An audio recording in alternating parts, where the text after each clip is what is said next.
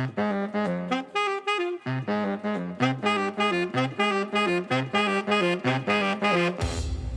zusammen, ich begrüße euch ganz herzlich zu der sechsten Folge Fair und Sozial, dem Podcast zu Praktikums- und Berufserfahrung in der sozialen Arbeit.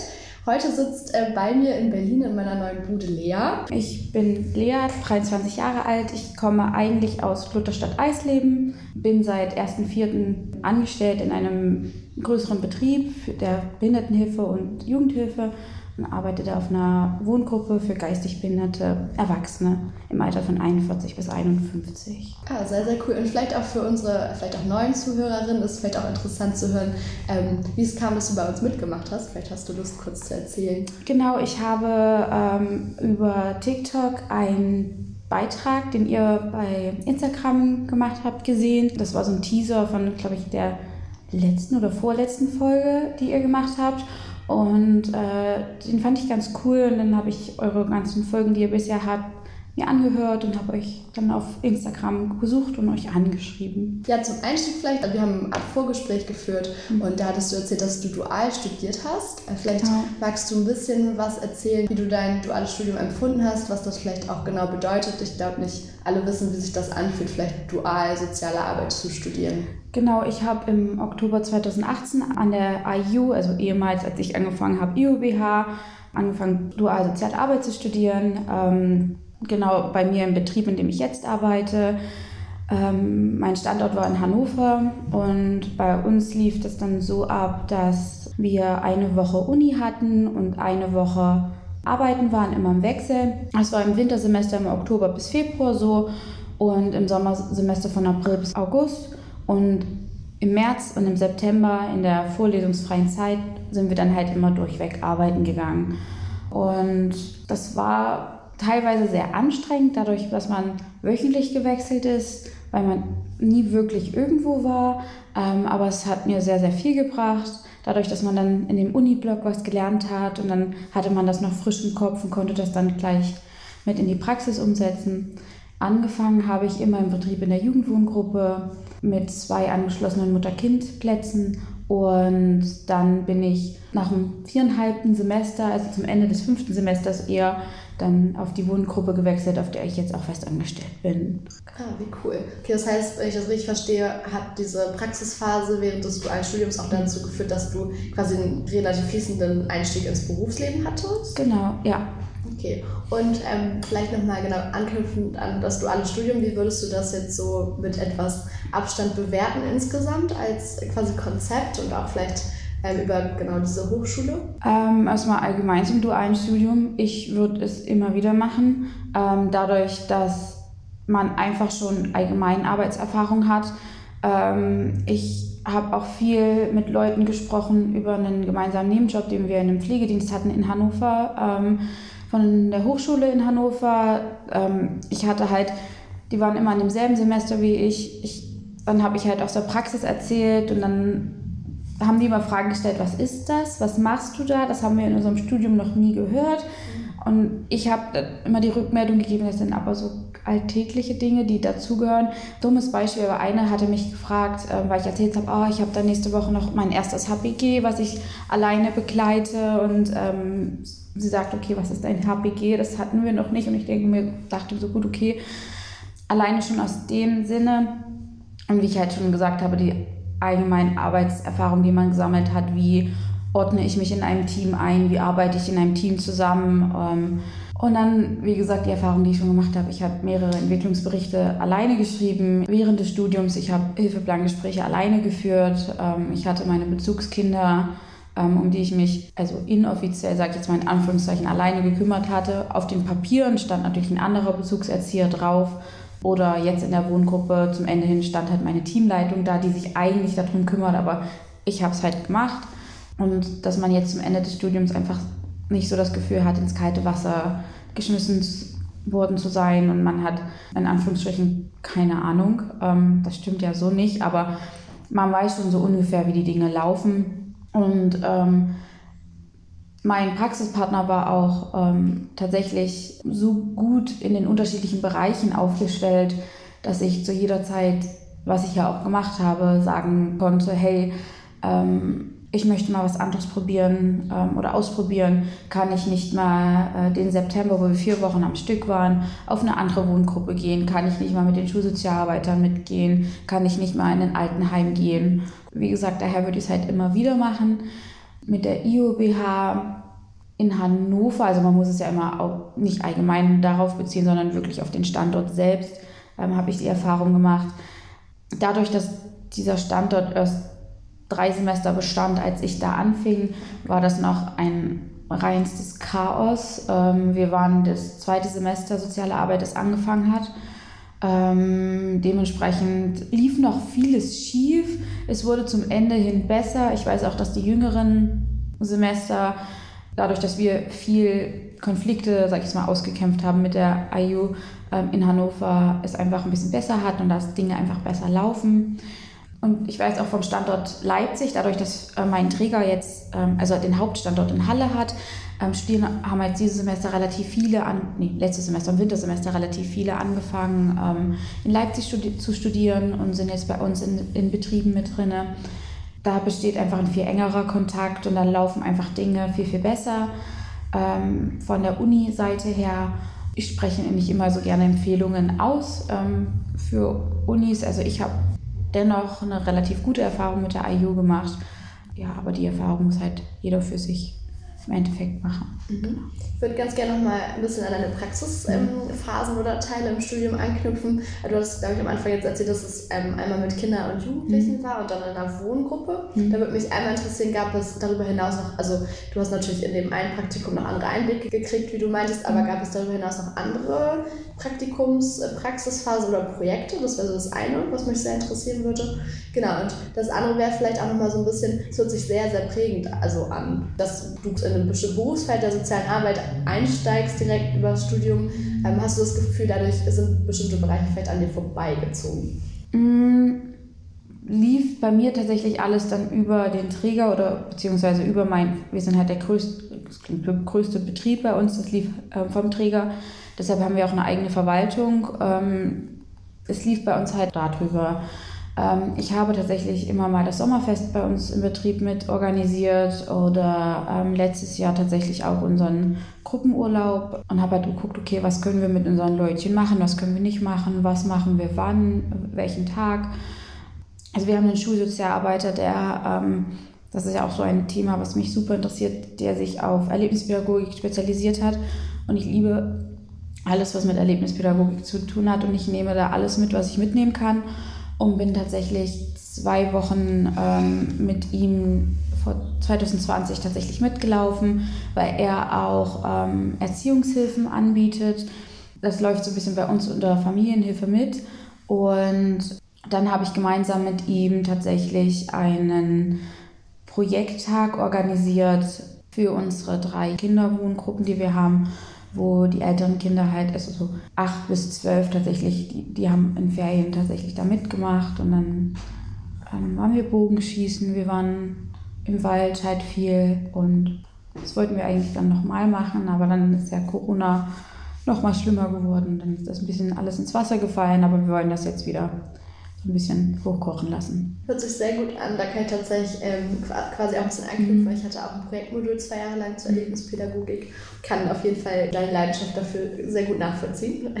Und wie cool, dass du dann über einen großen Träger in auch ganz unterschiedliche Bereiche mhm. reinschaust und jetzt nicht, ich sag mal in Anführungsstrichen, nur in der Wohngruppe die ganze mhm. Zeit warst, sondern darüber hinaus noch andere Sachen möglich sind. Also ich glaube, zum einen wäre es interessant, ähm, wenn du vielleicht noch mal ein bisschen genauer deinen jetzigen Arbeitsplatz ähm, beschreiben magst, also die Wohngruppe, mhm. wenn ich das richtig so sage. Äh, genau, also dass du ein bisschen was von deinem Alltag und dem Ort erzählst und ähm, wie man sich die Arbeit da vorstellen kann, also was das für dich täglich so ein bisschen bedeutet. Ich würde einmal so allgemein so ein Bild von unserem Haus zeichnen.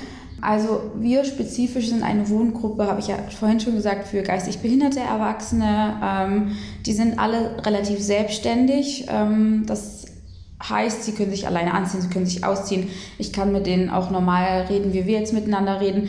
Das ist natürlich nicht auf dem Niveau, wie wir es jetzt machen würden, schon etwas unterschwelliger. Und die sind auch selbstständig in dem Sinne von wegen, ähm, ich kann jetzt sagen, ähm, ihr geht mal alle alleine auf den Hof. Die würden auch nie weitergehen, da haben sie viel zu viel Angst davor. Äh, genau das ist so das Klientel, was ich in der Wohngruppe habe. Unsere Wohngruppe ist bei uns im Haupthaus verortet. Das sind im Endeffekt sechs Wohngruppen drinnen. Ähm, unten haben wir zwei Pflegewohngruppen. Das ist einmal eine, das klingt blöd, gibt es nicht, ich weiß nicht. Ich weiß aber, die haben alle eine geistige Behinderung und wenn es es geben würde, hätten die einen ähm, Behinderungsgrad von 150 Prozent. Ähm, es ist sehr schwierig, da ist halt mit Fixierung und alles. Und in der WG2 sind halt diese Standard, das klingt blöd, das darf man eigentlich nicht sagen, aber so, wie man es halt sich so eine Behindertenwohngruppe vorstellt, mit Rolli und ähm, Sondierung. Und dann kommen wir, dann haben wir eine Verselbstständigungsgruppe und zwei Wohngruppen mit hauptsächlich 35a-Kindern. Und wenn ich beispielsweise Frühdienst habe, komme ich ähm, früh um sechs an, hole mir von unserer Nachtwache, wir haben zwei Nachtwachen, die sich immer abwechseln, ähm, den Schlüssel ab und frage, ob nachts irgendwas war, weil wir auch einen Epileptiker haben. Ähm, gehe hoch, wenn sie jetzt beispielsweise unter der Woche ist, die gehen auch in die hauseigene Ergotherapie, bereite ich das Frühstück vor, wecke sie und ähm, die haben alle ihre Ämter, sei es Wäsche zusammenlegen und verteilen, ähm, Geschirrspüler einräumen, Tische abwischen, Müllsäcke rausbringen. Dann ist noch Zeit da dafür und die ersten gehen dann halb neun in die Ergotherapie. Ich gucke dann, dass ich mich mit den anderen, die oben bleiben, beschäftige, sei es, dass wir ähm, Kuchen backen, sei es, dass wir puzzeln, dass wir irgendwas basteln für Deko ähm, oder ich sie einfach in Aufgaben, die ich machen muss, mit einbeziehen kann, wie beispielsweise den Kühlschrank desinfizieren, einfach Dinge, die man in Wohngruppe mitmachen kann. Ähm, oder sie machen kleine ähm, Botengänge für mich innerhalb der Einrichtung. Genau, dann haben wir unter der Woche eine Köchin, die uns das Mittagessen mitbringt. Die zweite Gruppe geht halt bis 12.15 Uhr ähm, in die Ergotherapie und die bringen dann das Essen mit. Und dann gibt es Mittag. Mittag wird auch abgeräumt, wo jeder seine eigene Rolle übernimmt.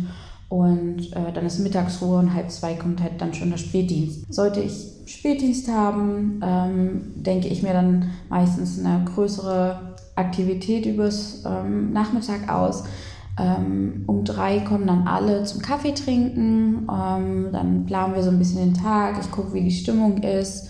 Das kann man tatsächlich bei so gemeinsamen Mahlzeiten, wo alle dann an einem Tisch sitzen und dann kann man immer relativ gut so gucken, okay, wie ist die Stimmung, wie ist jeder drauf? Und kann ich das jetzt so umsetzen, wie ich das geplant habe, nicht, muss ich was anpassen, dann gucke ich, worauf jeder Lust hat, wie ist das Wetter? Und dann ähm, gucke ich auch, dass wir draußen auf dem Gelände was machen, wenn das Wetter passt, ähm, dass wir Bewegungsspiele machen, äh, Ballspiele gehen immer ganz gut.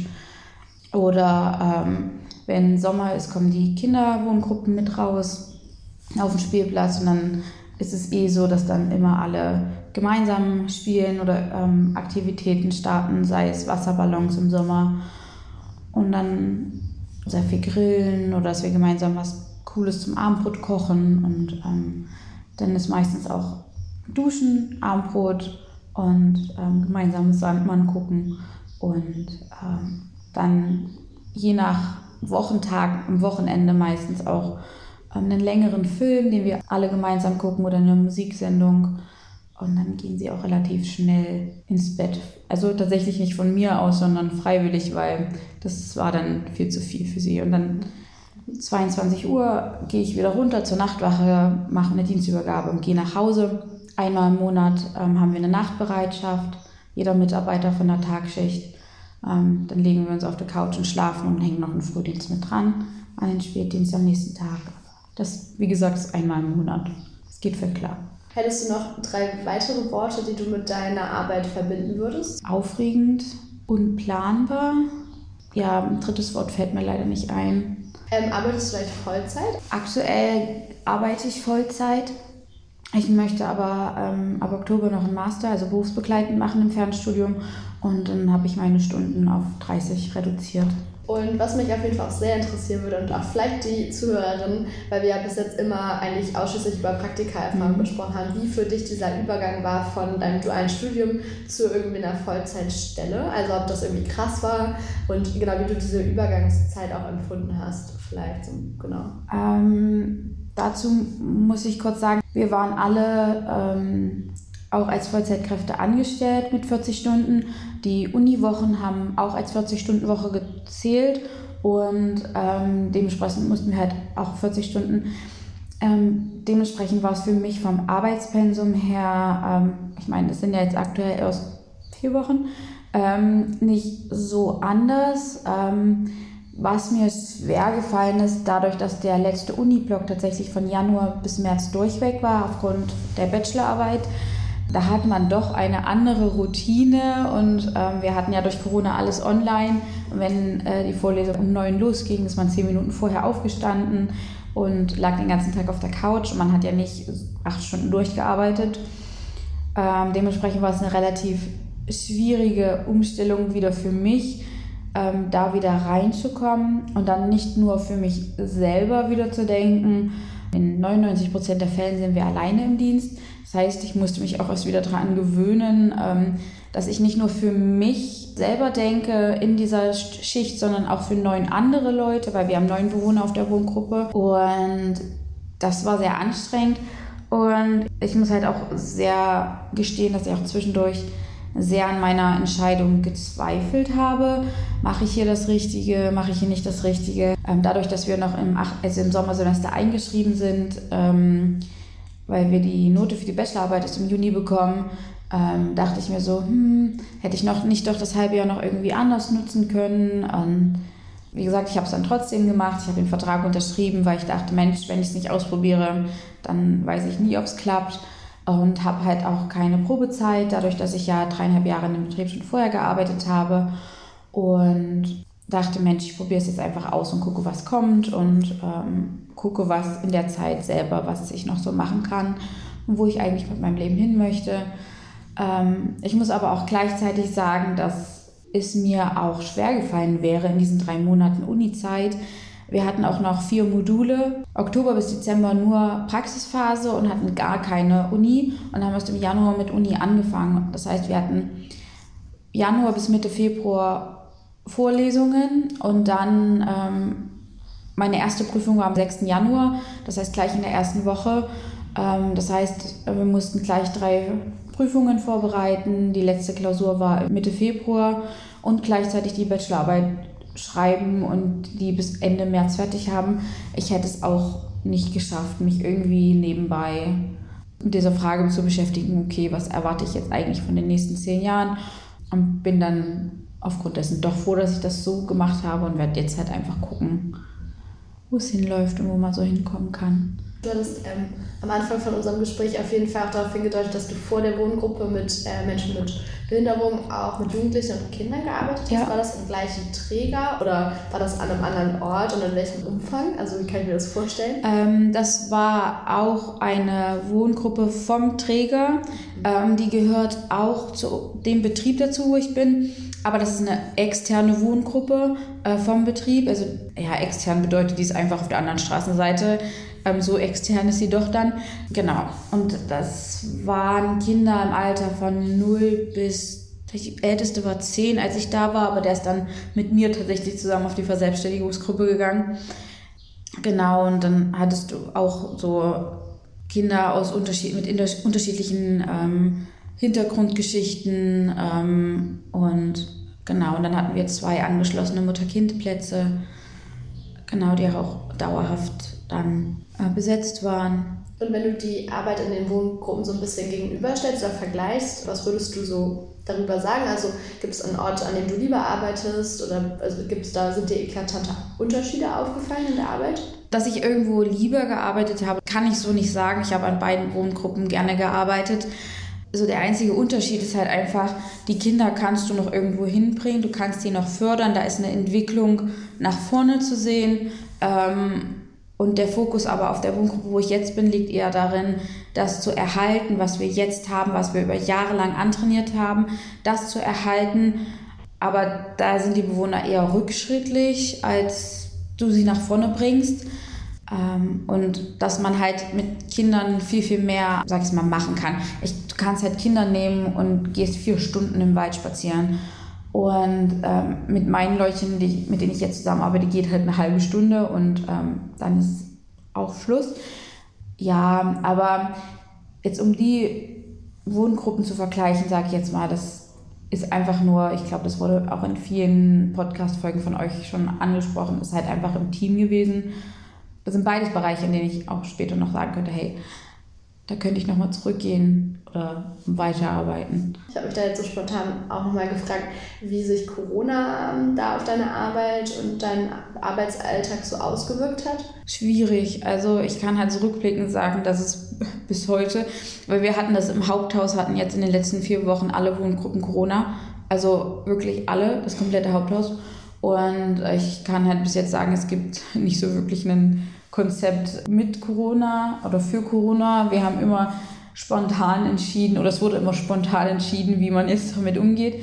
War nicht schlimm, es hat ja alles super funktioniert, aber ähm, keiner wusste so wirklich, es waren halt alle überfordert. Das, das muss ich jetzt sagen, es waren nicht nur wir Mitarbeiter, sondern auch die Verwaltung nicht im negativen Sinne ähm, überfordert. Äh, man kann es halt auch total verstehen.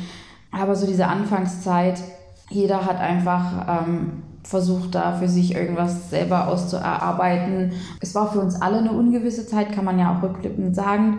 Ich habe anfangs dieser Corona-Zeit noch in dieser Jugendwohngruppe gearbeitet. Keiner wusste so wirklich, was passiert. Ähm, wer darf jetzt wie in der Schule, wer darf in der Kita.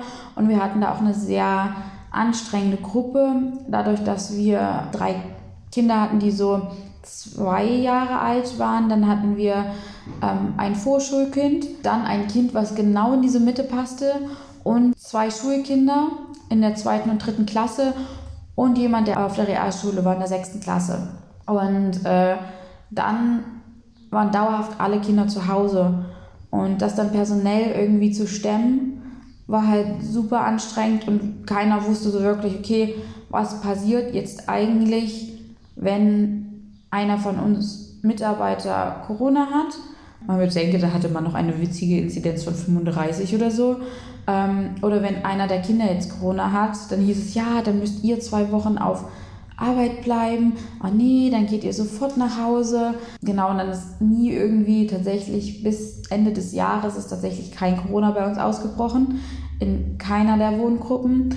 Und ähm, dementsprechend hat sich halt keiner einen Kopf gemacht, weil ähm, Corona war halt nicht existent, ähm, bei uns in der Einrichtung zumindest. Trotzdem hat man sich den Bewohnern anders gegenüber verhalten. Man hat, wenn man jetzt erkältet war, auch wenn man sich testet, man hat nicht mehr so viel gekuschelt oder man hat auch nicht mehr so viel, weil man sich selber schlecht gefühlt hat, äh, nicht mehr so viel Körperkontakt oder zugelassen. Dann habe ich ja die Wohngruppe gewechselt. Ab da haben wir dann dauerhaft mit Maske rasiert, mit Maske geduscht wir sind, glaube ich, dreimal am Tag mit Desinfektionsmittel über die Wohngruppe gelaufen, haben alles abgeschrubbt und das war natürlich auch sehr seltsam. Also für uns sehr, sehr seltsam und für die Bewohner selber sehr seltsam.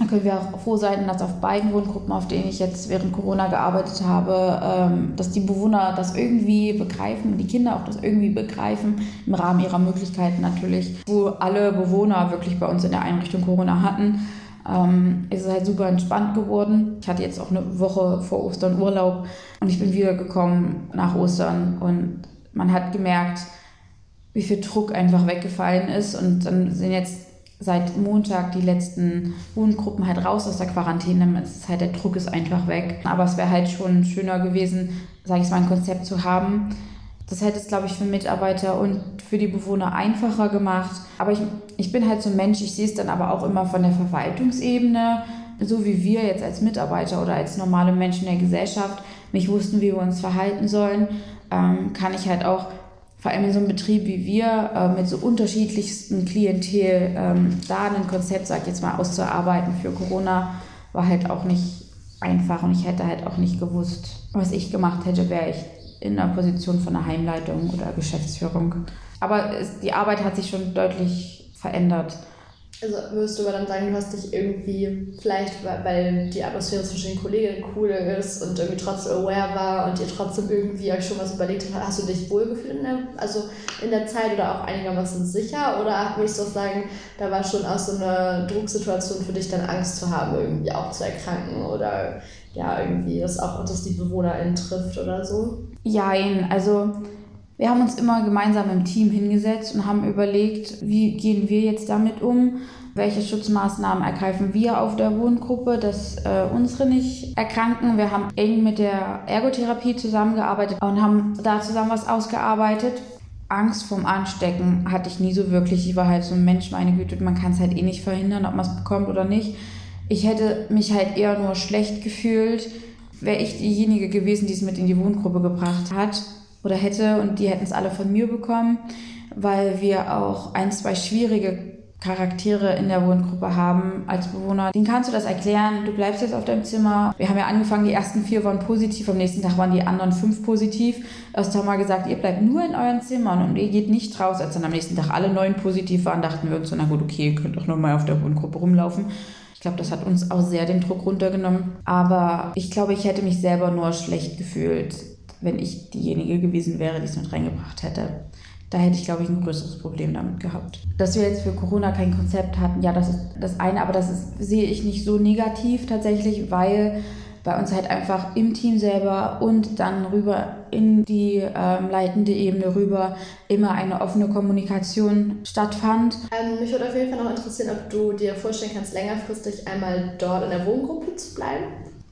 Ja, könnte ich mir vorstellen. Die Arbeit macht super viel Spaß. Ähm, ich glaube, ich könnte auch mit den Bewohnern, die ich habe, noch super viel machen. Es ist so dieses Drumherum, was mich so ähm, ein bisschen nervt, sag ich jetzt mal. Es ist halt auch super anstrengend, dadurch, dass die Geschäftsführerin an sich jetzt auch noch ein Büro mit hat in der Verwaltung, dadurch, dass die Geschäftsführung bei uns in Halle sitzt. Man fährt von dem, sie wohnt in dem Ort, wo die Einrichtung ist, ähm, und von da aus fährt man ein bisschen über eine Stunde nach Halle und im Berufsverkehr ist das halt einfach kacke. Ähm, dementsprechend arbeitet sie auch viel von unserer Einrichtung aus. Ähm, und dann sind immer Heimleitung und Geschäftsführerin da. Es ist dann halt manchmal ein bisschen anstrengend und ähm, das schränkt einen doch schon irgendwie in der Arbeit ein. Generell auf einer Wohngruppe arbeiten, es ist halt immer mit Schichtdienst, sag ich jetzt mal, verbunden. Ich glaube, das ist ein Ding für die nächsten zehn Jahre, sag ich jetzt mal. Ähm, ich weiß ja selber nicht, wie geht es bei mir jetzt weiter mit Familienplanung. Ich sag's mal so, es ist halt ein Ding für eine bestimmte Zeit, aber nicht auf Dauer. Und bin aktuell eh noch so ein bisschen auf der Suche, was ich ja vorhin auch schon gesagt habe, kann ich noch irgendwo anders in einen Bereich gehen, der mich interessiert und ähm, bin auch nicht offen zu sagen, hey, die Stelle finde ich geil, ich bewerbe mich da und, ähm, gucke, was passiert. Würde mich, glaube ich, auch noch einmal interessieren, ein bisschen, wie du dein Verhältnis zu der sozialen Arbeit, so als Profession und auch im Studium, wie du das beschreiben würdest. Also quasi, ob du sagen würdest, ähm, du siehst dich da langfristig und du machst jetzt gute Erfahrungen mit Arbeitsbedingungen und mit, mit einem Team und mit der Wohngruppe. Wir haben da auch viel unter den Kommilitonen und Kommilitoninnen gesprochen während des Studiums und das kann ich hier auch ähm, sagen, wir sind immer zu dem Schluss gekommen, ähm, keiner studiert soziale Arbeit für das Geld und für die guten Arbeitsbedingungen. Ähm, das ist einfach Fakt und das weiß man. Bitte korrigiert mich irgendwie oder sagt, hey, das stimmt so nicht, aber das weiß man halt einfach vorher, ähm, wenn man soziale Arbeit anfängt zu studieren. Dementsprechend kann ich auch sagen, ähm, ich sehe das immer noch so und es wird sich auch, glaube ich, relativ wenig in den nächsten Jahren ändern. Ich glaube, da ist noch ein relativ schwerer Weg, dass man sagen kann, hey, das ist einfach eine Profession, die äh, super Arbeitsverhältnisse hat und der ist ein super respektierter und anerkannter Job und äh, mega geil. Ich glaube, da muss noch viel gemacht werden. Andererseits kann ich auch sagen, ich hätte nichts anderes studieren wollen. Ich ähm, hätte mir nichts anderes vorstellen können. Ich liebe es und ich liebe auch noch die Themen, die ich noch nicht angefangen habe zu bearbeiten oder äh, da irgendwie reinzuschnuppern. Und ich liebe es auch immer noch, dass, ähm, auch wenn ich jetzt auf eine Wohngruppe für ähm, behinderte Menschen arbeite, dass ich jederzeit sagen kann, boah nee, ich habe da keinen Bock mehr drauf, ich werde jetzt Schulsozialarbeiter oder oh nee, das finde ich jetzt auch doof nach einem halben Jahr, ich fange jetzt an im Gefängnis zu arbeiten und das ist immer noch irgendwas, das ich absolut liebe. Was wären denn so deine Top drei äh, Arbeitsbereiche, wo du sagen würdest, da brennt es dir unter den Fingern und da willst du nochmal reingucken. Ich glaube, also du hast Erlebnispädagogik und Schulsozialarbeit angeschnitten. Mhm. Ich weiß nicht, ob die dazugehören. Also ich bin halt eher so ein Mensch, ich gucke, was passiert. Dementsprechend kann ich mich jetzt auch nicht auf Arbeitsbereiche so fokussieren, sage ich jetzt mal. Aber ähm, ein Themenbereich, den ich absolut noch irgendwie ähm, bearbeiten möchte und gucken kann, welchen Beitrag ich dazu leisten kann, ist, ich habe tatsächlich meine Bachelorarbeit über die Sexualität und Sexualerziehung von geistig behinderten Menschen geschrieben in stationären Einrichtungen und habe halt geguckt, okay, welche Handlungskonzepte für den Umgang mit der Sexualität von geistig behinderten Menschen für die Mitarbeiter gibt es und habe mit Erschrecken festgestellt, dass das ein Thema ist, also Themen sind, ähm, die überhaupt gesellschaftlich und in den Konzepten vieler Einrichtungen ähm, überhaupt nicht ähm, zusammenkommen. Also es gibt sexualerziehungstechnische Konzepte, aber wenn dann immer nur allgemein und die passen dann perfekt auf die Kinder- und Jugendhilfe, aber ähm, lassen sich dann nicht auf andere äh, Bereiche runterbrechen, überhaupt nicht. Ähm, ich habe dann halt auch mich hingesetzt und gefragt in der Verwaltung, hey, wie sieht es denn bei uns aus? Ähm, gibt es denn für uns Mitarbeiter Handlungskonzepte, wie wir mit der Sexualität umgehen sollen? Ähm, wir sind halt auch, muss man dazu sagen, so eine ganz typische Komplexeinrichtung. Oder gibt es denn Konzepte für die Sexualerziehung unserer erwachsenen Bewohner? Hm, ja, ihr könnt euch ja im Team zusammensetzen und selber was ausarbeiten. Das Ding ist halt, wir sind aber auch vier Wohngruppen für geistig behinderte Erwachsene, immer mit unterschiedlichen Schwerpunkten. Das heißt, das wären dann vier unterschiedliche Konzepte in einer Einrichtung und jedes Team macht es auch anders. Mhm. Und das Ding ist halt, wir haben auch relativ große Altersspannen in den Teams. Ich bin jetzt die jüngste mit 23 und die älteste bei uns ist einfach 59. Mhm. Das ist schon ein Generationskonflikt. Ich meine, der ist jetzt nicht so krass, aber ähm, ich kenne auch Teams, da ist die älteste einfach 70. Ja, schwierig. Und das ist einfach ein Thema, wo ich mich gerne auch noch mehr aktiv mit einsetzen möchte und äh, gucken kann, hey, welchen Beitrag kann ich denn dazu leisten? Eine noch ganz andere Frage wäre ähm, nochmal zu deinem dualen Studium. Ich vermute, dass ihr in den Ausbildungsjahren schon auch Geld bekommen habt für eure Arbeit oder ob ihr da vergütet mhm. worden seid für eure Praxisphasen oder wie ich mir das vorstellen ähm, kann. Genau, also von der Uni selber oder von der IU selber wurde vorgeschrieben, dass der Praxispartner ähm, die Studiengebühren zu bezahlen hat. Und jedem Praxispartner wurde dann ähm, freigestellt, ob er noch zusätzlich eine Aufwandsentschädigung bezahlen möchte oder nicht. War bei mir Gott sei Dank der Fall. Und ähm, jedes zweite Semester, also immer zum Wintersemester hin, wurde es dann ein bisschen mehr. Also ich habe jetzt mit 150 Euro Aufwandsentschädigung angefangen und habe dann mit 300 aufgehört. Also vielleicht anknüpfend an das Thema Finanzierung wäre interessant, genau, wie du dich während des Studiums trotzdem finanziert hast. BAföG-Anspruch hatte ich nicht. Ich bin in der glücklichen Lage, dass, dass ich in eine Familie groß geworden ist, die mir finanziell alles ermöglichen können, was ich möchte oder hätte haben wollen. Dementsprechend war halt bei mir die Ausgangssituation, dass, äh, oder die Ausgangslage, dass ich mein Kindergeld von meinem Papa anteilig bekommen habe. Ähm, meine Eltern haben mir meine Miete bezahlt und ich bin als Pflegehelferin auf 450 Euro Basis noch in einem in Hannover in einem ambulanten Pflegedienst für körperlich behinderte Menschen arbeiten gewesen und habe mir so halt noch ein bisschen Geld dazu verdient. Ja, vielleicht auch noch so schon ein bisschen abschließend als Frage, auf jeden Fall von meiner Seite erstmal, ja, so ein bisschen, ob es so Learnings oder Quintessenzen gibt aus so den letzten Jahren mit deiner Arbeit äh, in der Wohngruppe oder auch generell eben also im Kontext von Studium. Also manchmal hat man ja so Aha-Momente oder denkt, krass, das war echt eine prägende Situation. Prägende Zeit war für mich tatsächlich auch das Arbeiten im Team in der Jugendwohngruppe mit sehr unterschiedlichen Charakteren im Team selber für sich selber einfach einzustehen und zu sagen, hey, du, äh, das passt mir hier gerade gar nicht und ähm, ich finde das einfach gerade kacke, was du hier abziehst. Und halt deutlich seine eigenen Grenzen aufzuzeigen und von wegen, egal ob es jetzt ein Klient, Klientin oder äh, wer auch immer ist oder Mitarbeiter, Mitarbeiterin, tatsächlich, wenn es einem zu viel wird, zu sagen, hey, du, das passt mir hier gerade im Team gar nicht, ich möchte das nicht und ähm, entweder ändert sich was oder ich gehe. Es sollten einfach viel, viel mehr Leute öffentlich irgendwie Dinge ansprechen und wirklich auch den, das klingt blöd, Mund aufmachen und zu sagen, hey, so sieht's aus und das ist Kacke und dann wirklich dafür einstehen und ähm, kämpfen, weil ich auch die Erfahrung gemacht habe, dass es viele Leute gibt, die ähm, meckern und was ändern wollen, aber es nicht machen, weil sie schnell in dieses Denken reinkommen von wegen, oh, wenn ich es alleine mache, alleine macht doch keinen Unterschied. Ähm, aber dass man halt in der Öffentlichkeit mehr Leute hat, die halt sagen, hey, so sieht's aus und ich mache hier was und dass die Leute dann halt sehen, okay, die Person macht alleine was und es macht einen Unterschied, also kann ich das auch. Das wäre halt schön. Also wenn es das von deiner Seite ist, dann ja. danke ich dir ganz herzlich, dass du an unserer sechsten Podcast-Folge mitgewirkt hast und extra quasi eingereist bist, sage ich mal.